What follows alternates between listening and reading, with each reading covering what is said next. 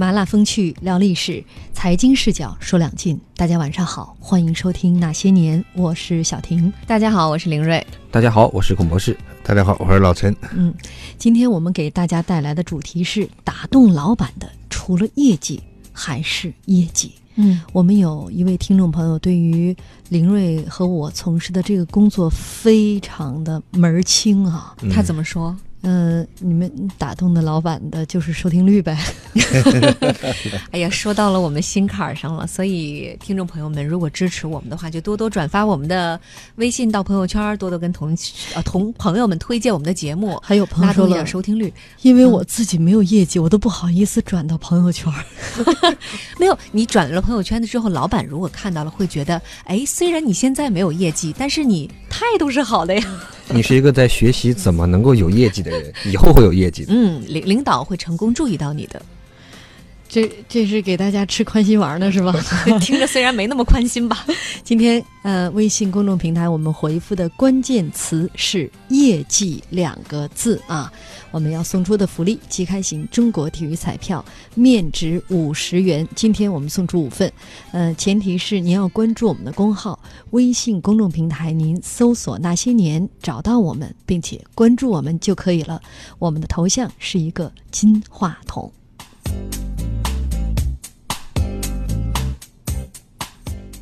柳传志先生在参加一次活动的时候啊，当时主持人问他一个问题，说：“您看人有什么诀窍呢？”柳传志当时的回答是：“我看人不靠感觉，而靠业绩。把事情做好的次数多了，我才会开始注意他。”柳传志说的这一句话，在我们员工听来，嗯，其实挺残酷的哈。老板，你是只看业绩吗？但其实他真的是说出了很多管理者的心声，就是打动老板的，除了业绩还是业绩。我们今天要讲述的这一位历史当中的主人公啊，他是历史上中国历史上唯一一位奴隶出身的皇帝石勒。他在发迹之前也是在给别人打工，而出身卑微的他没有背景，没有资历，就是凭借着过硬的业绩深得老板器重。而在这个过程当中，他也完成了自己自己啊从奴隶到将军的一个华丽蜕变。嗯，这个石勒呢是羯人啊。劫，如果用星座来说，就是摩羯的劫，摩羯的那个劫，对，一下大家清楚了。呃，因为他是这个过去都叫胡人嘛，所以也叫截胡。截截胡啊，还炸胡呢？炸胡对。我这是学智勇，就是智勇经常会抖个包袱，对，抖个包袱啊，抖个哏。哎，这个石勒族人的这个地位，其实从他们的名称当中呢，就能够判断出来了。胡本意啊是。兽类下巴上的垂肉啊，你就是一听就是属于蔑称，就双下巴是吧？就胖，这个能踹哈。然后桀的本意呢是被阉割的公羊，那这个词就更带有侮辱性质了。那称他们为桀胡，可见石勒这个族人。他们这一支这个少数民族当时的地位之低啊，嗯，因此呢，石勒和他的族人属于弱势群体当中的弱势群体，在那个年代呢，被当做牛马是任人奴役和买卖。嗯，我们知道古代的时候啊，中华民族其实我们华夏民族是有一个认知，就是我们是世界的中心，所以把很多的这种游牧民族、少数民族都认为是蛮夷之人，统称为叫做胡人。我们很多熟悉的这个文学作品里面，你比如说“但使龙城飞将在，不教胡马度阴山”，其实就是指的是胡人的马。还有你像“壮志饥餐胡虏肉”啊，其实都有这样的这个讲法。那这个羯呢，也是胡人的一种，所以叫做羯胡。这个羯胡这个族啊，是魏晋时期一个非常非常重要的民族，但是其实也是一个地位比较尴尬的民族。嗯，为什么这么说呢？我们说当时有五胡嘛，五个比较强大的民族，五胡：匈奴、鲜卑、这个氐、羌，然后就是羯。但是这个桀是在正史的史书当中记载是最少的，就是没有什么铭文记载，说明这个存在感可能其实并不高。按照这个《魏书》和《晋书》的记载呢，这个羯族它一开始啊，刚刚开始的时候是匈奴的一个别部。就是匈奴这一支的另外一个小旁支，所以《晋书》说这个石勒的出身啊，就是其先匈奴别部羌渠之众。对，这是那个笼统的说了一句，《晋书》里说的。然后王国维先生写过一篇文章叫《西湖续考》，就是考证这些胡人，也提出来说晋朝的时候这个羯族是南匈奴的一支后裔，但是这个不是定论，就是关于这个羯族他究竟出身于哪，有很多种说法。有人说他们的祖上是西域人。也有人说是羌族，还有人说叫杂胡，就是很多杂居民族的呃这个传下来的一支民族。就跟王国维同时代的陈寅恪呢，又认为他是这肉孜人，对啊，有现在阿拉伯，哎对，所以说整个这个羯族它的呃历史背景啊，其实并不是非常的明确，也从侧面反映了他们这个民族可能在那个时候的社会地位确实比较不高，因为他们从整体的客观状况来看，是一直跟着匈奴的大部队一起迁徙呀、生产呀、作战呀，而且是从属于匈奴的政权的。就是是在匈奴的政权里头，就是给人打工的，就是属于比较这个呃下层的这么一个群体。然后在西晋初年的时候，就有很多的胡人被诱拐到河北、山东，就是被卖骗过去卖了，其中就包括很多大量的这种呃截胡。嗯，哎，讲到这儿，我突然想起一个脑洞，就是我们讲《三国演义》的时候，不是给大家说过有一本书叫《反三国演义》吗？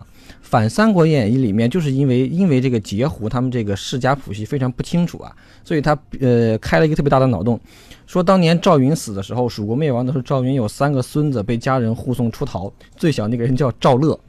后来建立了后赵，改名为石勒，这个脑洞大了。非常的大呀。呃，石勒的父亲其实呢，还是这个弱势群体当中的弱势群体当中的小头目啊。呃，因此石勒也算是一个小少帅了啊，多少呢也算是有一点点身份。石勒本人呢，孔武有力。呃，属于能骑善射，早年当过佃农，做过小买卖，但是这都并不能够摆脱他奴隶的身份，他最终还是被当时的滨州刺史抓去给卖了。只不过他本人确实比较幸运，买主看到他是骨骼清奇，容貌不凡，竟然恢复了他的自由身。嗯，他就是不再是奴隶了，他是一个自由的人。那从乱军手中逃出来之后，石勒召集山野亡命之徒，拉起了一支非常强悍的土匪队伍。那他也以此为本钱啊，这一路不停的投靠不同的山头，直到最后投到了前赵皇帝刘渊的门下。呃，石勒这个他这个土匪队伍其实也有一个讲究，呃，他这个土匪队伍呀，一共有手底下有十八个人，号称十八骑。这个十八骑成为后来很多影视作品创作的一个元素，比如说我们《天龙八部》里边，萧峰带着燕云十八骑杀上少室山，对吧？还有这个《隋唐演义》里边，罗成手哎，罗成还是还是谁手底下也是有一个燕云十八骑，其实可能原型就是来自于这儿。嗯，这十八这个数字有点特别，哎有没有想到马云老师他们的十八罗汉十八汉？罗汉，就就石勒的这个所处的民族和他这个出身，还有青少年时期的这个经历啊，就可以看得出来这个人的，呃，我们常说这个性格决定命运，或者说你出身和对命运的这个影响，嗯这个确实是，呃，从从经书上、史书上对他的记载呢，对他评价有个叫做有四个字，叫做豪爽脱略。嗯，这豪爽呢，就说明他草莽这这面；脱略呢，又是说明不计小节，非常的。曹操的评价是通脱，就比他格调是高。曹操毕竟还算是有修养的人。施乐呢，是因为没有文化，奴隶出身，草根儿然后对草根当过土匪，然后后来打打杀杀，然后杀出一条血路，所以这个脱略的这个评价对他是非常贴切的。嗯所以这种性格呢，就是一旦做事，我只要结果，然后任何过程中我都不在乎。对，所以在现代企业当中呢，也有这种类似于豪爽脱略的，比如说你拿一个抢一个市场啊，你只要把市场拿回来，中间过程我不不管。嗯，呃，石勒的其实史书当中呀，记载石勒小时候的故事是记载了很多的，非常多。比如说什么他出生的时候是红光满屋呀，什么白气直贯天上这嗯种，还有什么他还有一个小故事，说他十四岁的时候去一个人去洛阳摆摊儿，摆着摆着不知道哪根筋儿不对了，就开始仰天长啸，然后城管就来了。哎，不对，王衍就来了。王衍这个我也是学智勇啊，呃，这个王衍呢就觉得这个人很奇怪，说这个叫观其身而有其志，恐为天下之大患。当然这些东西，我觉得其实都是可能是后人的附会。就是我觉得这属于倒叙写法。对，属于倒叙，就他成了名之后来给他找补。嗯所以我们在看一个人的发展经历的时候，其实可能在读史书当中要剔要剔除掉这些描述当中的一些呃附会的一些成分，但是呢，也可以从这些事迹里面看出他的整个人的一个经历。比如说史书中还记载了他父亲跟周围人处的不好，就让他子承父业去帮着他父亲管理手底下的那些人，说明这个人很早就经历了一些基本的这种管理的训练。还有就是这个滨州混乱了以后呀，石勒他自己还打过做人贩子的，他起过这种做人贩子的念头。他跟他的一个朋友说，说现在那么那么多人都快饿死了，我们不能守着这个穷困的地方，可以把以可以把一些这个饿的不行的人骗到冀州去卖了。虽然最后也被人卖了吧，他自己也被人卖了吧，但是你就能看出来，这个人其实做事儿还是有他的一些想法的。虽然这种想法显得有的时候可能显得不是那么的，像老陈讲的，不是那么的正。他没有规矩啊，嗯不讲套路。对哎，呃，那么这个石勒啊，在这个我们现在所讲过的这些帝王当中啊，应该算是最没出身的一个人了。嗯啊，你你想想，是从奴隶啊，呃，应该是在封建社会当中唯一一个以奴隶出分出身的人，最后当上了帝王的这么样的一个人。其实很多职场新人呢，我觉得都会在意自己的出身，你有什么样的学历啊？你来自哪个圈子啊？等等等等。呃，作为一个新人，怎么样去正视自己的基本盘呢？呃，我觉得其实就是两两个词儿，叫扬长避短和取长补短。就是基本盘这个东西啊，它也是很多很多时候是继承定局的。比如说现在招聘的时候，很多公司看的一个东西叫做你的第一学历，其实是你本科学历啊，哪怕你后来呃硕士、博士读了很好的学校啊，有了很漂亮的文凭，但是他也看你的第一学历。那这个时候怎么办？这种东西是没法去改变的。你不可能说我现在都博士毕业了，我第一学历不太好看，我我我辍学，我博士学位不要了，我去重新参加高考。对吧？这不太现实，所以说这种对于这种继承定居的东西，你就要去学会去扬长避短。那基本盘它的意义是什么呢？它其实是一个门槛和敲门砖。这个东西它越漂亮当然越好，因为这个东西代表你的用人单位或者说代表别人对你的第一次评估、首次评估。那如果说这次评估失败了，你就要想办法去在以后的评估当中展现出你不一样的因素，可能比你给别人的第一印象或者说比这个基本盘更漂亮的因素去做增值。嗯嗯，这个出身呢，确实它有很大的一个因素啊，是人最不能选择的，其实就是自己的这个出身，或者所谓还有个就是性别啊。但是虽然说带来一些影响，但是在现实社会中，尤其在商业职场当中呢，是实力是决定你的地位。如果说你有实力，那么即便你出身不行，那你凭业绩出来，你一定也是上升到你的一个地位。如果说你出身很好，比如说富二代接班，结果你把一个上市公司搞垮了，那你的地位从从何说起呢？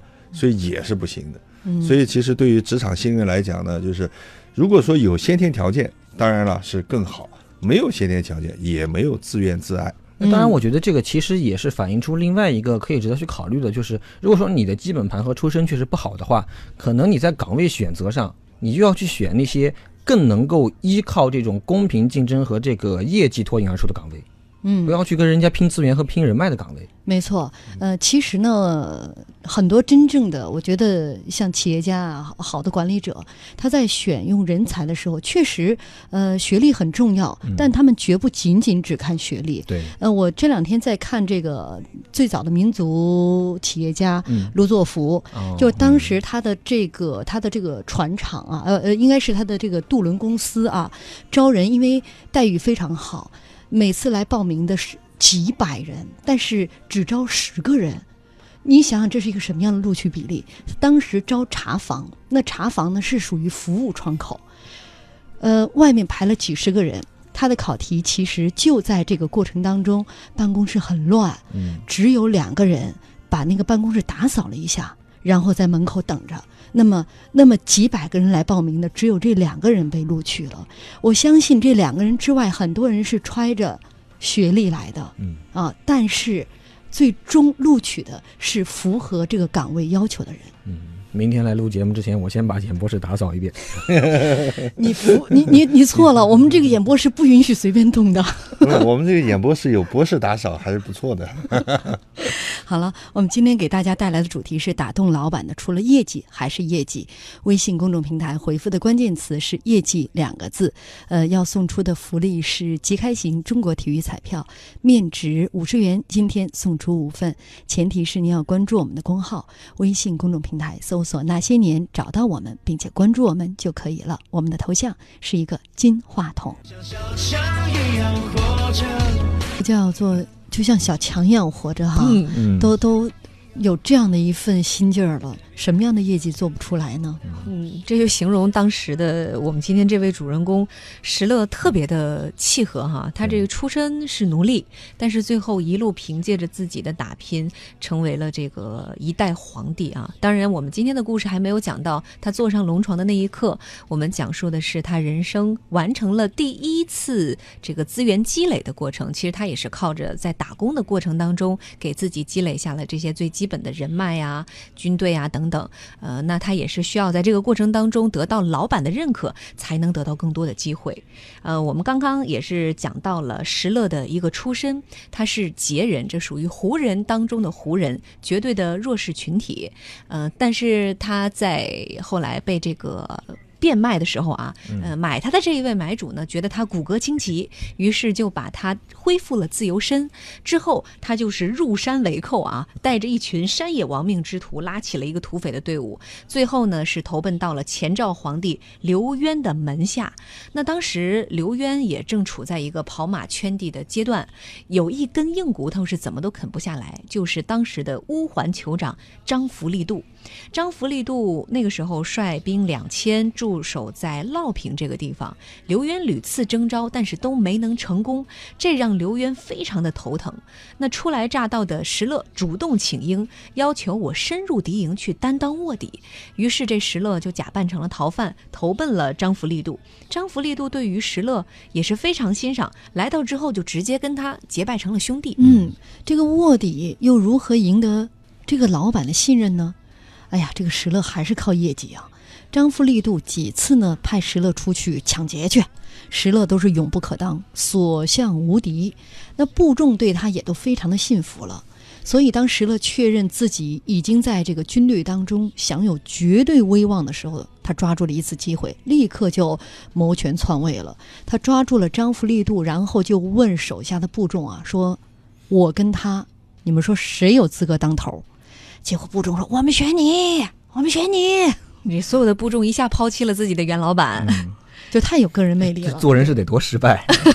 就这样，张福利动的两千。部众啊，一瞬间就变成了石勒的人。之后，石勒放了张福利度，并且率领着这些部众直接归服了刘渊。石勒有勇有谋，兵不血刃，这让刘渊对他刮目相看。于是加封石勒为山东军区征剿总司令，并且将归附来的这两千多个部众直接交给石勒指挥。自此，石勒在前赵拥有了自己的一席之之地啊，而他也不负众望，屡立战功。不久又晋。升为安东大将军、开府，设置左右长史、司马，从事中郎。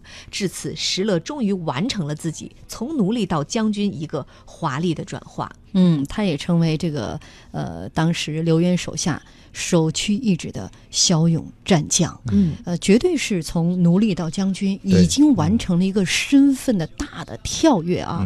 你们怎么来看石勒的这一次在刘渊手下的首秀？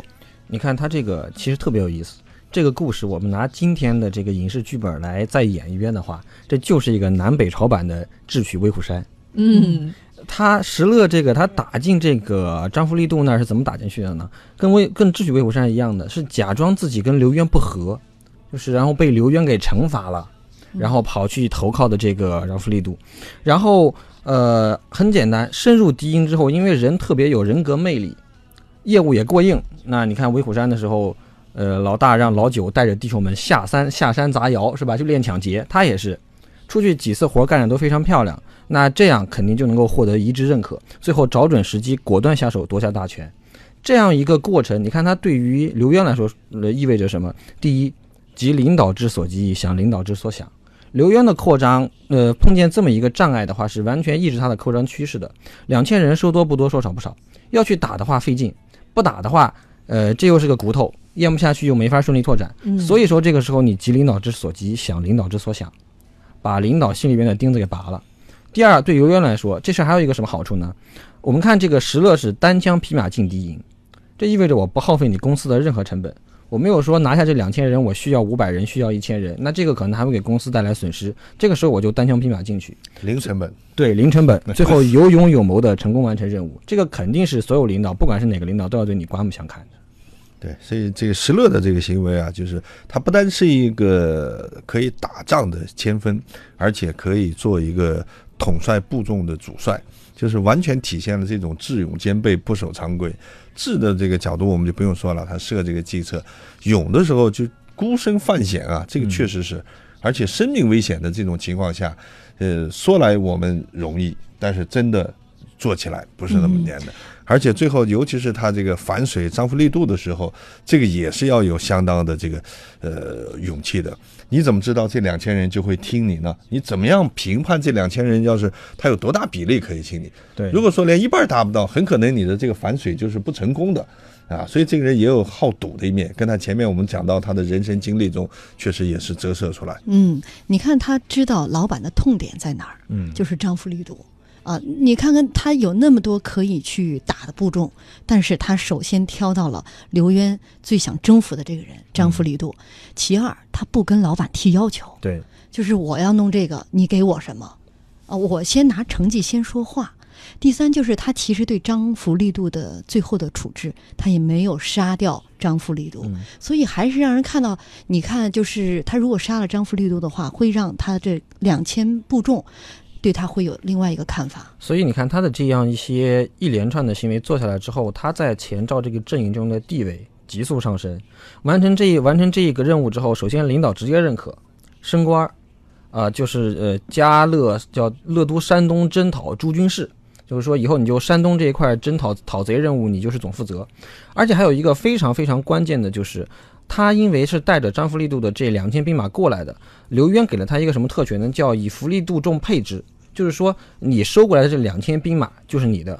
所以通过这件事情，他其实是掌握了一支自己的亲信部队，这也是成为了石勒真正的一个发迹或者说一个起一个成长的一个起点。就用前面的话说，这个是有了他自己武装力量的基本盘。对，啊，而且这个时候不单是有了军事这方面的权利，也包括开府设左右长史，行政权力也拿到手了，所以军政双得，所以这个的变化对于他来讲，这是实质性的一个根本性的一个变化。嗯，其实开府这个事儿还是非常非常重要的。那是开府意味着你有相对独立的一个行政权。我们知道当时诸葛亮和李严的争执，就是因为李严一直想独立开府，诸葛亮不给他。嗯，能够开府的，其实你历史上数下来，这都是位居极为高位的人，像曹操开府仪同，三司嘛，哎对呃，但是我们刚才也聊到了，像石勒他的这一次行为呢，我从成绩上来看，对于老板来讲，零成本收益非常大，但是石勒其实他的风险也非常之高，嗯，他的每一步都有可能最后是赔了夫人又折兵，很有可能自己压根儿就回不来，所以这也是基于他对自己的一个。